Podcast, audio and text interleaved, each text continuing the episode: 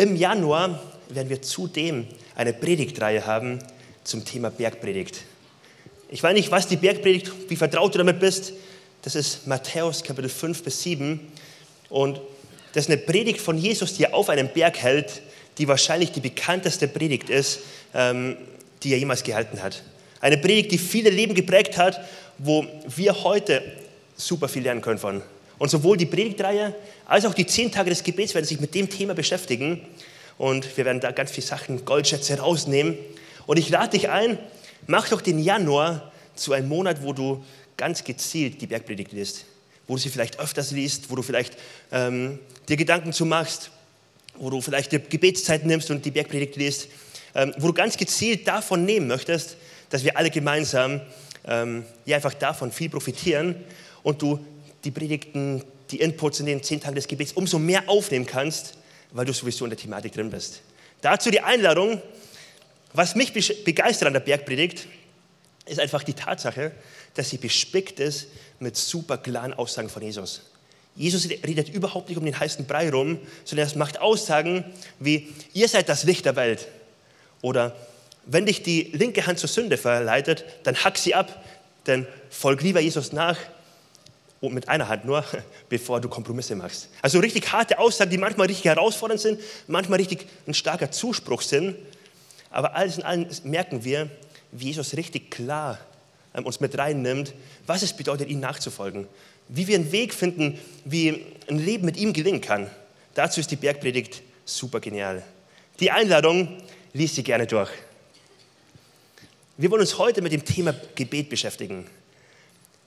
In der Bergpredigt finden wir, ähm, ja, wie Jesus uns erklärt, wie Gebet funktionieren kann. Dieses Gebet ist bekannt als Vater unser. Ich lese es kurz vor aus Matthäus Kapitel 6, die Verse 9 bis 13. Da heißt es, deshalb sollt ihr auf diese Weise beten, sagt Jesus zu seinen Jüngern. Unser Vater, der du bist im Himmel, geheiligt werde dein Name, dein Reich komme, dein Wille geschehe, wie im Himmel, so auch auf Erden. Gib uns heute unser tägliches Brot und vergib uns unsere Schulden, wie auch wir vergeben unseren Schuldigern. Und führe uns nicht in Versuchung, sondern errette uns von den Bösen. Denn dein ist das Reich und die Kraft und die Herrlichkeit in Ewigkeit. Amen. Jesus lehrt die Jünger zu beten und gibt ihnen quasi ein Beispielgebet, wie Gebet funktionieren kann. Was eine Orientierung sein kann, wie ein Gebetsleben aussehen kann. Warum macht das Jesus? Nicht, weil er sagt, hey, ich muss euch mal über Gebet lernen und ihr betet viel zu wenig und jetzt betet mal endlich mehr. Nicht, weil er ihnen irgendwie ein schlechtes Gewissen machen möchte, sondern weil er beten gegangen ist und er kommt zurück und er wird von den Jüngern angesprochen, hey, was du hier machst, so verändert, wie du zurückkommst, wir wollen beten lernen. Wir sehen das in Lukas 11, Vers 1. Da ist Jesus beten gewesen und es geschah, als er an einem Ort war und betete, da sprach, als er aufhörte, einer seiner Jünger zu ihm, Herr, lehre uns beten. Die Jünger haben auf das Leben von Jesus geguckt und haben festgestellt, irgendwie ist das Leben von dir so inspirierend, so kraftvoll. Und der Schlüssel, der in deinem Leben ist, ist Gebet. Der Schlüssel, den wir wahrnehmen bei dir, wenn du von solchen Gebetszeiten zurückkommst, ist, dass du nicht nur eine Liste abbetest, dass du nicht nur Zeit irgendwo verbringst, sondern dass du zurückkommst und kraftvoll wirkst, dass du zurückkommst und glaubenvoll bist, dass du zurückkommst und voller Liebe bist, dass irgendwas passiert in dieser Gebetszeit. Und du nimmst dir die Gebetszeiten, bevor große Sachen passieren, bevor du die Jünger ausgewählt hast, hast du eine lange Gebetsnacht gehabt, bevor, du, bevor oft Wunder und Zeichen passieren oder Wunder passieren, dass jemand auf dem Wasser läuft, bist du beim Beten. So oft ist Gebet etwas wie eine Vorbereitung dafür, bevor etwas Großes passiert. Und die Jünger gucken auf das Leben von Jesus und sie sagen, wir wollen beten lernen. Herr, lehre uns beten. Total spannend, weil sie sagen nicht, Herr, lehre uns predigen.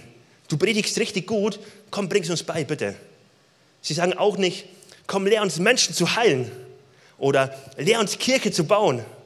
Sondern sie kommen zu dem Punkt und sagen, wenn wir von dir lernen, Jesus, ein Gebetsleben zu haben, was so geprägt ist von einer Intimität mit Gott, was so geprägt ist von einer Zeit, wo wir so verändert zurückkommen, dann ist das der Schlüssel für ein kraftvolles Leben. Dann wird das alles verändern in unserem Leben, wenn wir lernen zu beten. Herr, lehre uns beten. Wenn wir diese Frage, diese Bitte von den Jüngern angucken, dann können wir feststellen, da sind zwei Aussagen drin.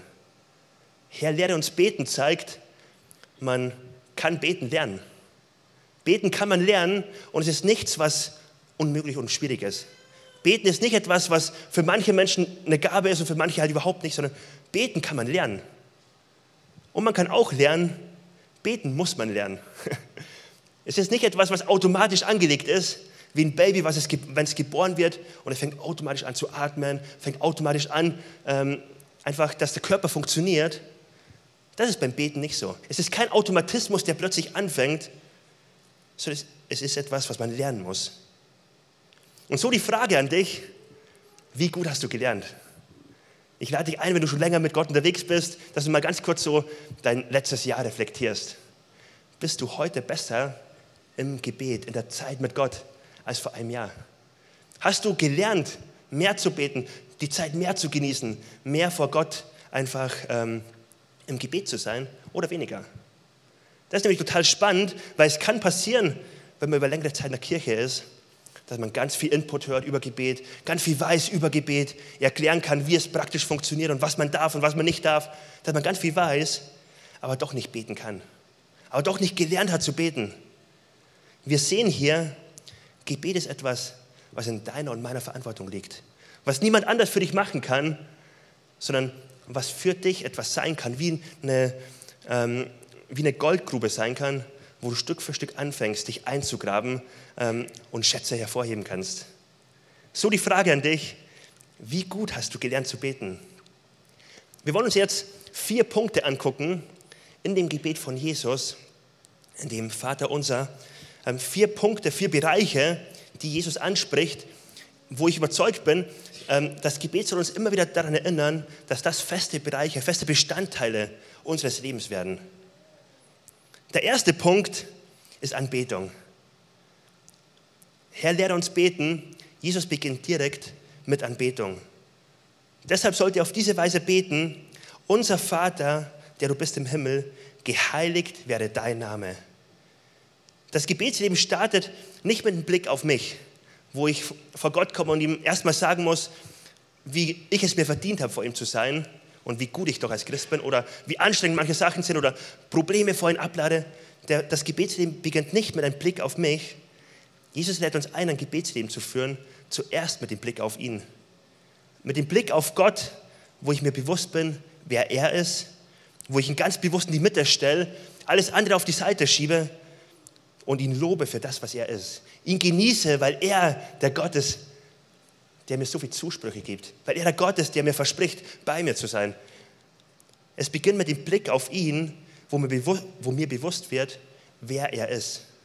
Ein Blick auf ihn, wo mir bewusst wird, er ist der Gott im Himmel. Er ist der Gott, dem nichts unmöglich ist. Er ist der Gott, der Himmel und Erde geschaffen hat. Und wo ich anfange, ihn dafür zu loben, ihn dafür zu danken. Und auffällig ist es hier, dass Jesus von Vater spricht. Vater unser im Himmel. Das hört sich für uns heute manchmal normal an, wenn man das in der damaligen Zeit ansieht und für den Kontext, für die Juden, die dazugehört haben auch. Da ist manchen sicherlich die Kinnlade runtergefallen. Es war ähm, nicht mal erlaubt, Gott bei Namen anzusprechen und dann nennt Jesus ihn Vater. Es war nicht mal, es war vom Zugang her ein Zugang, den Jesus aufzeigt, eine Nähe, die Jesus aufzeigt, die revolutionär war. Eine Nähe, du darfst ihn Vater nennen. Du darfst ihn allmächtigen Gott Vater nennen. Vater zeigt auf, er ist unser Vater, nicht mein Vater. Das finde ich total spannend, dass Jesus das sagt. Unser Vater im Himmel. Aber wenn ich alleine bete, ist es doch mein Vater im Himmel. Aber Jesus betont hier unser Vater im Himmel, weil er deutlich macht, ihr als meine Nachfolger, ihr als Kinder von Gott, macht euch bewusst, es ist unser Vater. Wir sind in einer Familie, wir sitzen in einem Boot, wir verfolgen ein Ziel, es ist unser Vater. Wir sind gemeinsam unterwegs. Wenn wir an das Bild von einem Kind denken und einem Vater, wird uns deutlich, ein Kind hat bestimmte Rechte. Und das macht Jesus deutlich in dem Gebet, wo er uns einlädt, das zu einem festen Bestandteil unseres Gebetslebens zu machen. Sich bewusst zu sein, ich bin sein Kind und ich habe die Rechte von einem Kind. Ein Kind darf an den Kühlschrank gehen. Ein Kind darf sich bedienen und darf sich nehmen, muss nicht lange nachfragen, sondern ein Kind bedient sich. Ein Kind kommt gar nicht auf die Idee, viele Fragen oft zu stellen, sondern ein Kind weiß, was zu Hause ist, da darf ich mich bedienen. Davon darf ich was haben, weil ich bin Teil der Familie. Und wenn jemand Fremdes in die Familie kommt, dann ist das nicht so. Dann können wir ihm auch mal extra was erlauben, dann ist das auch okay. Aber er ist nicht so, er hat, er hat nicht so das Recht, was ich als Kind habe. Ein Kind weiß, ich habe das alles nicht bezahlt, aber ich darf mich bedienen. Die Einstellung von Christen, die Christen haben dürfen. Ich habe das alles nicht bezahlt, dass Gott mich segnet, dass Gott auf Gebet antwortet. Ich habe da alles nichts bezahlt, aber ich darf mich bedienen, weil Jesus für mich bezahlt hat, weil er alles eingekauft hat, weil der Kühlschrank vollgefüllt ist für mich. Ich habe das nicht bezahlt, aber ich darf mich bedienen. Die Einstellung, die die tiefe Einstellung von Christen sein darf. Ich habe über den Punkt nachgedacht länger, was es bedeutet für mich, dass er mein Vater ist. Dass ich beten darf, mein Vater, unser Vater im Himmel. Und ich habe mich so gefragt, ob ich ihm wirklich so oft begegne. Und ich habe so ein paar Begegnungen mit Menschen gedacht, wo ich so darüber nachgedacht habe, dass ich als Pastor ja viele Begegnungen habe mit Menschen, ähnlich wahrscheinlich wie jeder von uns. Und manchmal trifft man eine Person und man überlegt sich so, sag mal, wie ist eigentlich das Verhältnis zwischen uns? Kann ich das Gespräch, das Treffen anfangen und es wird total herzlich sein oder wird es eher ein bisschen bedeckt sein? Muss man erstmal die zehn, ersten zehn Minuten Smalltalk machen und Icebreaker-Sachen, ähm, Fragen stellen, um irgendwie eine tiefe oder eine offene Ebene zu erreichen? Oder wird es voll geprägt sein von Vertrauen? Und je nachdem, zu welcher Entscheidung ich komme, werde ich in das Gespräch hineingehen. Und wenn Gott hier sagt, ich bin der Vater im Himmel, du darfst mich, mein, du darfst mich als Vater nennen und als Vater darfst du zu mir kommen, ich bin, du, du darfst mein Kind sein, dann lädt er uns ein, mit einer Mentalität und mit einer Haltung zu kommen von, ich bin dein geliebtes Kind. Ich bin dein Kind und ich weiß, mir ist vergeben. Ich bin dein Kind und da steckt ein Wissen drin von, mir ist vergeben, ich bin erlöst, ich komme als dein Kind, ich darf mich bedienen, ich bin angenommen von dir. Das ist die erste Grundhaltung, dass der Grundbereich, zu dem uns Jesus auffordert, komm mit Anbetung, indem dir bewusst ist, wer ich bin. Indem du dir bewusst machst, wer ich bin und lob mich dafür. Und komm mit Dankbarkeit vor mich, indem du weißt, wer ich bin. Ich habe mal einen Satz gehört, der mich sehr zum Nachdenken angeregt hat in dem Zusammenhang, der lautet, wie Gott über dich denkt, ist entschieden, wie du über Gott denkst, ist entscheidend. Wie Gott über dich denkt, ist entschieden. Gott hat sich entschieden, ich möchte dir ewiges Leben geben. Du bist mein geliebtes Kind. Wenn du Vergebung erlebt hast bei mir, dann gehörst du zu Teil, zu, zur Familie. Dann gibt es nichts, was mich aufhält ähm, zu dir. Wie Gott über dich denkt, ist entschieden.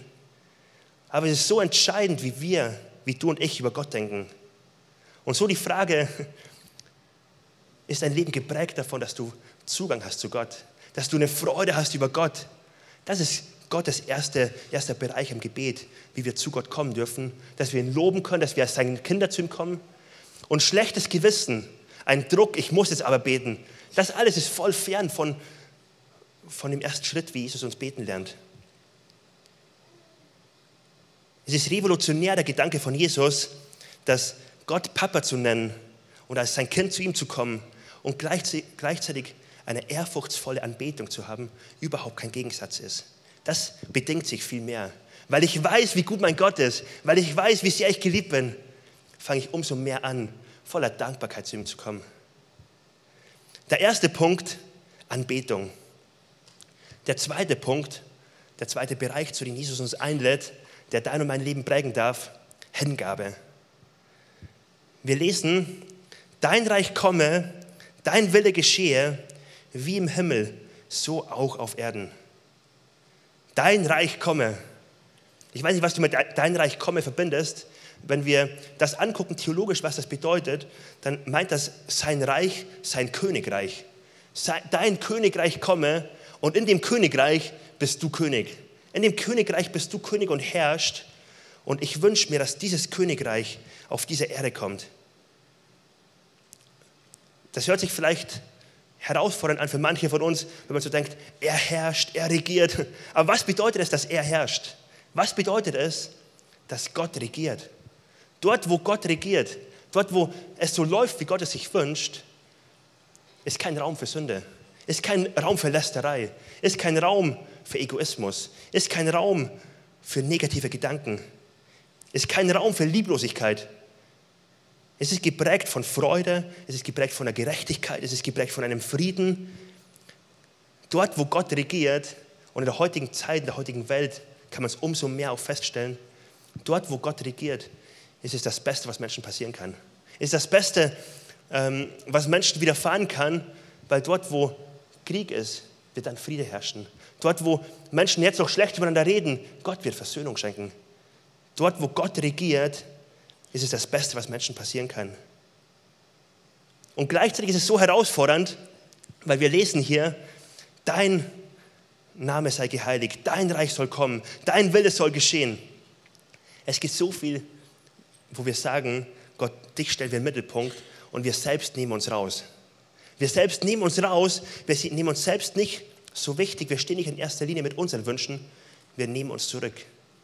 Und das hört sich so einfach an zu sagen, aber es ist doch so tief verankert in jedem von uns, dass wir doch immer uns selbst in den Mittelpunkt setzen. Vielleicht kennt das jemand, wenn man ein Familienfoto macht und es ist eine große Familie. Ich habe ähm, 23 Familienmitglieder, wenn wir, wenn wir ein Familienfest haben und es ist eine große Gruppe und alle sind auf dem Foto drauf. Und dann macht man das Foto und guckt, ob es was geworden ist. Und jeder guckt zuerst auf, sein, auf, auf sich selbst.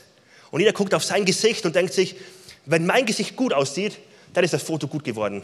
Und wenn drei andere Personen nicht so gut aussehen, dann sollen sie sich mal nicht so anstellen. Ist doch okay so. Wenn ich gut aussehe, dann ist das Foto gut geworden. Das hört sich witzig an, aber es zeigt uns auf, da ist was in uns verankert, wo wir so oft uns selbst in den Vordergrund stellen. So oft die Welt definieren anhand von uns. Wenn es mir gut geht, ist die Welt gut. Wenn es mir schlecht geht, ist alles doof. Und wir sind der Mittelpunkt des Lebens. Das, was Jesus uns herausfordert, der zweite Punkt in Hingabe, ist so eine Herausforderung, weil es macht deutlich, Gott, ich ordne mich dir unter. Was immer du möchtest, es soll geschehen. Und nicht nur irgendwie, sondern in jedem Bereich meines Lebens möchte ich sagen, dein Reich soll kommen, dein Wille soll geschehen. Im Bereich Sexualität, Gott, dein Reich soll kommen, dein Wille soll geschehen. Ich möchte mich nicht von irgendeiner Mainstream-Meinung prägen lassen. Ich möchte mich von deinem Wort prägen lassen. Dein Reich soll kommen, dein Wille soll geschehen. Wie ich mit Menschen umgehe, wie ich über Menschen spreche, ob ich Menschen liebevoll behandle oder nicht dein Reich soll kommen, dein Wille soll geschehen. Wie ich mit Sorgen umgehe in meinem Leben, wo Dinge sind, die mich richtig herausfordern. Gott, dein Reich soll kommen, dein Wille soll geschehen. Wie ich mit Finanzen umgehe, dein Reich soll kommen, dein Wille soll geschehen. Und dann ist das Gebet noch ein Gebet, was man nicht passiv beten kann. Wo man nicht sagen kann, Gott macht das, aber ich lehne mich zurück. Sondern es ist ein Gebet, wo man sich passiv einklingt in Gottes Mission. Gott, dein Reich soll kommen und dein Wille soll geschehen und ich möchte Teil davon werden. Und ich möchte Teil davon sein, dass dein Reich anbricht und dein Wille geschieht in meinem Leben persönlich, in meinem Charakter, in meinem Umfeld, in meiner Familie, in meiner Nachbarschaft, in meinem Arbeitsumfeld. Dein Reich soll kommen und dein Wille soll geschehen. Jesus zeigt uns hier das Gebet und von vier Punkten haben wir jetzt zwei angeguckt. Und er lädt uns ein, dass diese Punkte Kernbestand sein, dürf, sein dürfen von unserem Leben. Dass wir darüber immer wieder nachdenken, immer wieder beten, aber gleichzeitig dem Raum geben in unserem Leben, dass davon unser Leben dominiert wird. Von einer Haltung der Anbetung, einer Haltung des Staunens über Gott, einer Haltung von dem Wissen, ich bin sein geliebtes Kind und mein Papa ist der Beste. Und einer Hingabe, weil wir wissen, das Beste, was mir passieren kann, ist, dass ich in jedem Bereich so lebe, wie Gott es sich vorgestellt hat. Dass ich jeden Bereich sehen kann und sagen kann, sein Reich, sein Wille ist angebrochen. Das ist das Beste, was mir passieren kann, auch wenn es so viele andere Meinungen gibt. Der dritte Bereich, Versorgung. Matthäus 6, Vers 11, gib uns heute unser tägliches Brot. Unser tägliches Brot gib uns heute. Dieser Vers, diese Aussage meint nicht, dass Gott jedem nur Brot gibt und dass Gott uns bei Brot und Wasser halten möchte und einfach nur das gibt, was wir irgendwie brauchen, aber auf keinen Fall mehr, sondern ganz im Gegenteil, Brot ist das Existenzielle zum Überleben. Brot steht für Versorgung. Das, was du brauchst, um ein gutes Leben zu führen. Brot steht dafür, dass Gott ein Versorger ist, der Bedürfnisse kennt von dir. Der Bedürfnisse kennt und so gerne versorgt, so gerne Heilung gibt, so gerne Schutz gibt, dass es der Gott ist, der dein Versorger ist. Und hier ist es total spannend, die Reihenfolge, dass zuerst Anbetung kommt, dann Hingabe und der dritte Punkt ist, ist Versorgung.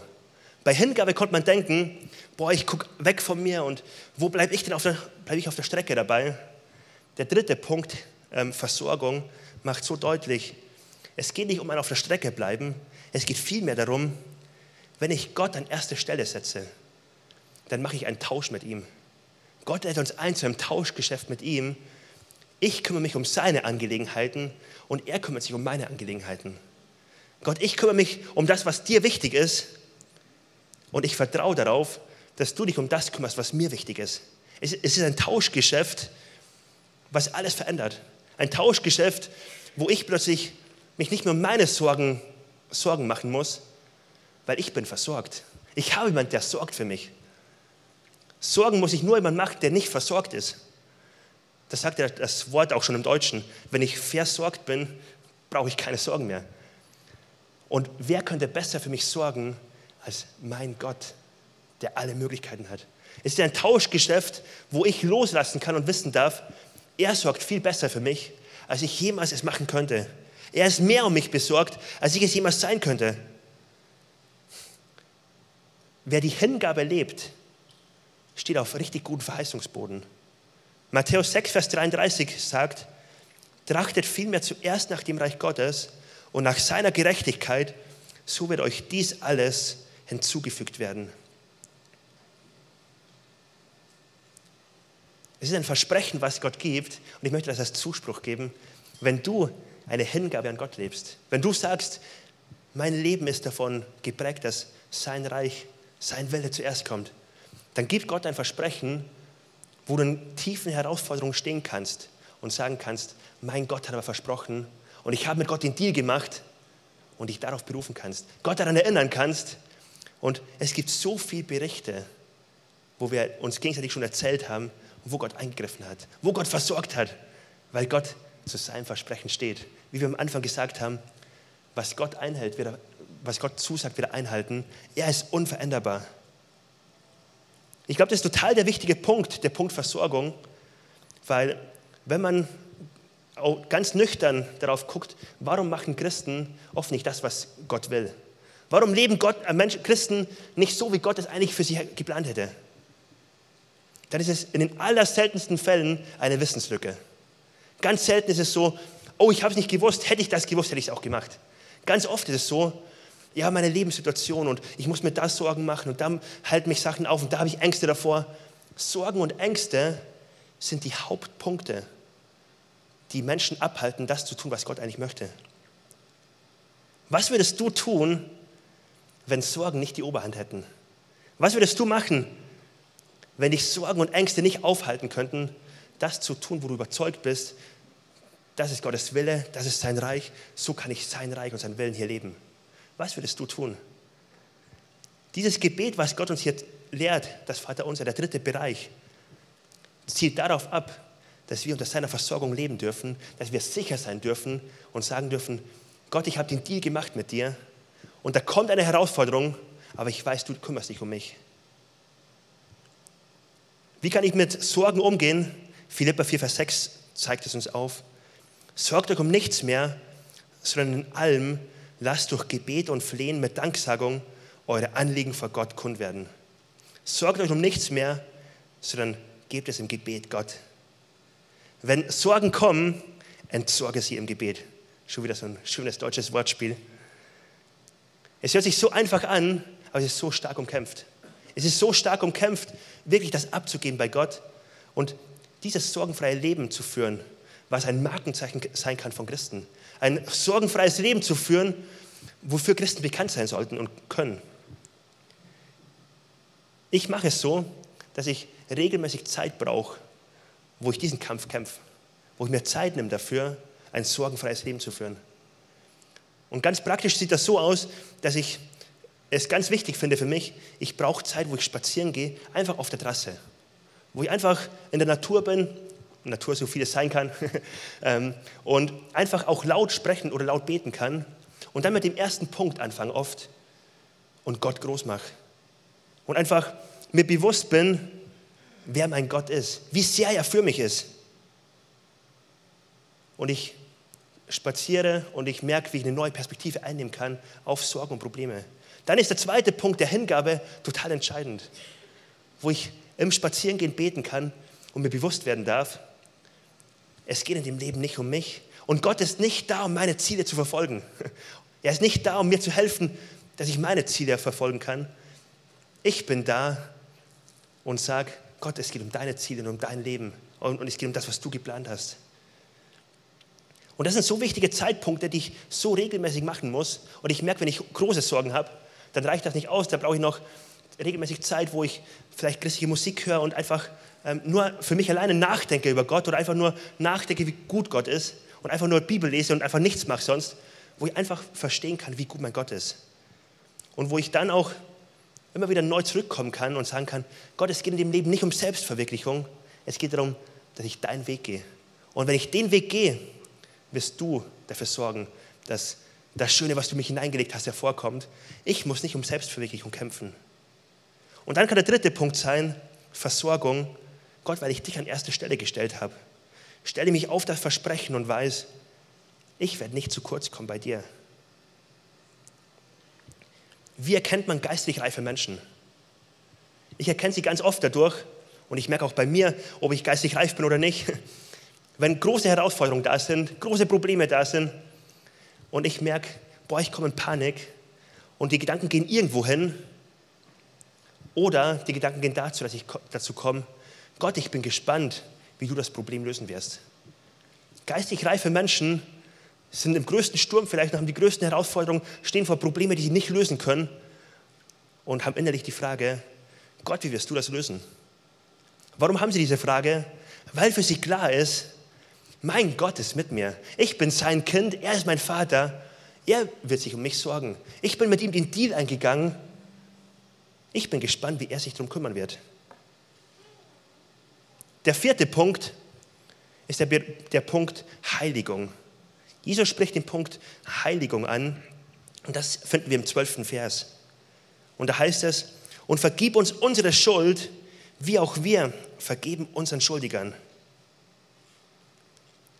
Das ist eine Aufforderung und eine Herausforderung, jeden Tag mit Vergebung zu leben, um Vergebung zu bitten und Vergebung zu geben.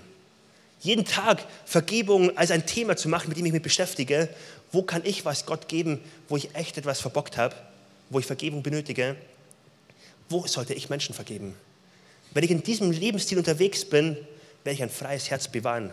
Es wird nicht dazu kommen, dass ich Dinge festhalte, an Dingen klammer, Dinge verstecken muss, weil ich ein schlechtes Gewissen habe oder dass ich Leuten Dinge hinterhertrage, sondern ich bewahre ein freies Herz, wo ich Jesus nachfolgen kann, wo Gott mir Sachen anvertrauen kann, weil ich habe leere, freie Hände. Ich habe nicht etwas festgehalten, sondern ich bewahre ein freies Herz. Und Jesus sagt, Mach das. Mach das zu einer täglichen Gewohnheit. Ähm, mach das zu einem festen Bestandteil deines Gebetslebens. Und warum soll man es so oft machen? Warum ist es täglich wichtig und gut? Die Antwort ist ganz einfach, weil das Leben nicht einfach ist. Weil das Leben nicht ein Ponyhof ist, nicht ein entspanntes Dahinleben ist und alle sind freundlich, alle sind lieb, sondern jeden Tag ist es notwendig, dass ich Menschen vergebe, dass Menschen, die mich verletzt haben, dass ich nicht zulasse, dass in mir Bitterkeit wächst, dass in mir negative Gedanken wachsen, wachsen, in mir Vorurteile wachsen Menschen gegenüber. Jeden Tag ist es notwendig, den Schritt zu gehen. Und es gibt mehr Dinge, die notwendig sind jeden Tag. Vielleicht kennst du das, dass Dinge notwendig sind jeden Tag. Vielleicht hast du gestern Zähne geputzt und hast gestern guten Atem gehabt und dennoch wirst du heute keinen guten Atem mehr haben, alles andere als einen guten Atem, wenn du heute noch nicht Zähne geputzt hast.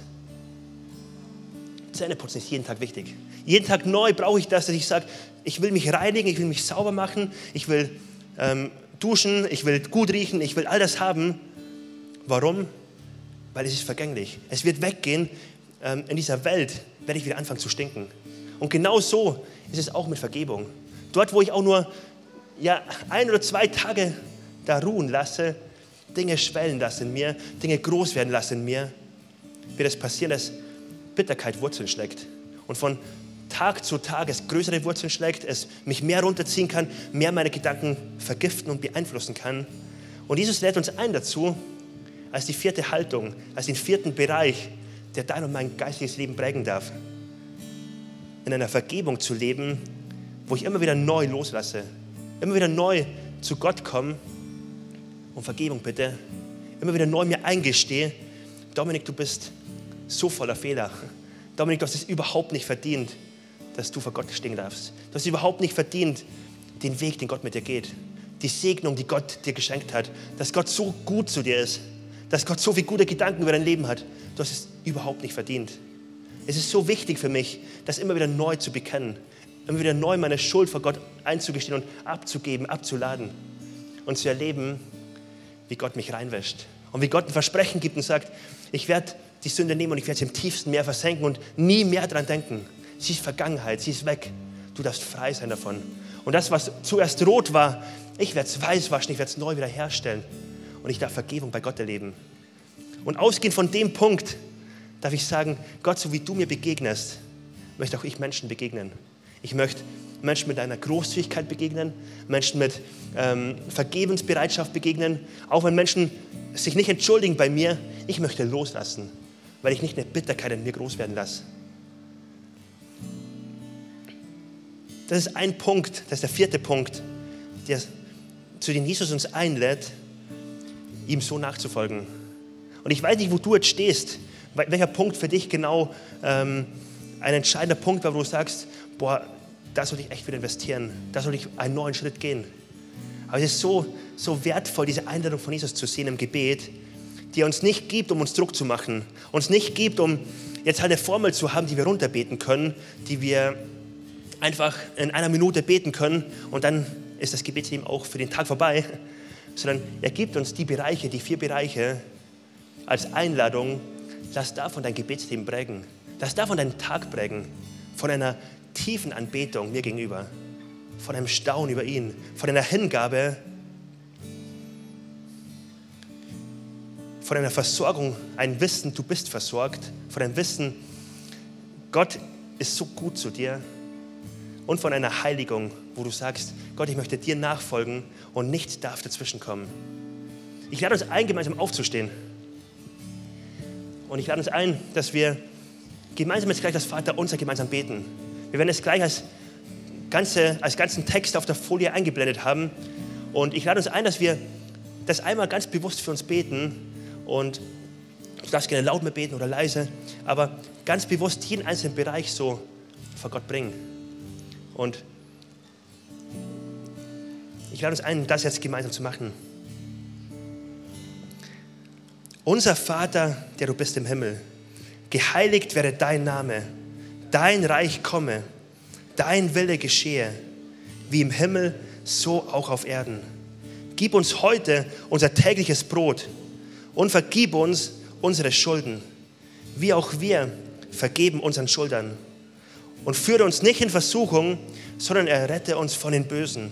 Denn dein ist das Reich und die Kraft und die Herrlichkeit in Ewigkeit. Amen. Amen. Ihr dürft gerne stehen bleiben. Wir wollen jetzt einen Moment haben, wo wir einfach ganz persönlich vor Gott werden. Und du kannst den Punkt, der dich jetzt angesprochen hat, einfach vor Gott bewegen. Und ich lade uns ein, einfach für einen Moment die Augen zu schließen. Einfach einen Privat, privaten Moment vor Gott zu haben. Und nur ich von vorne werde gucken und einige vom Team. Und ich lade dich ein, dass du den Punkt, wo du jetzt Gottes Reden wahrgenommen hast in der Predigt, dass du ihn wirklich für dich festmachst und sagst, Gott, ich möchte den festmachen für mich als dein Reden und ich möchte, möchte ihn umsetzen. Ich möchte nicht jemand sein, der ganz viel weiß über dich, aber wenig umsetzt. Ich möchte jemand sein, der sagt, dein Reich soll kommen, dein Wille soll geschehen und was ich von dir weiß, will ich umsetzen. Weil ich weiß, deine Gedanken sind gut für mich. Wenn ich so lebe, in dem Bereich, wo ich so leben kann, wie du es willst, wird der Bereich aufblühen, weil es das Beste ist, was in meinem Leben jemals passieren kann. Und ich lade dich ein, wenn du heute hier bist und Gott noch nicht kennst, dass heute der Moment sein kann, wo du eine Beziehung mit Gott startest. Dass heute der Moment sein kann, wo du dieses Gebet auch ganz persönlich für dich beten kannst. Die Voraussetzung, um unser Vater im Himmel zu beten, beten zu können, ist die Voraussetzung, er muss dein Vater sein. Du musst eine Beziehung zu ihm haben. Du musst ihn kennen, du musst ihm nachfolgen und du musst es dir überhaupt nicht verdienen. Es ist nicht etwas, was manche bekommen, wenn sie lange genug Christen sind, sondern es ist etwas, was Gott aus Gnade jedem schenkt. Was Gott jedem schenkt und sagt, es ist unverdient, es gehört dir nicht, aber ich schenke dir dennoch.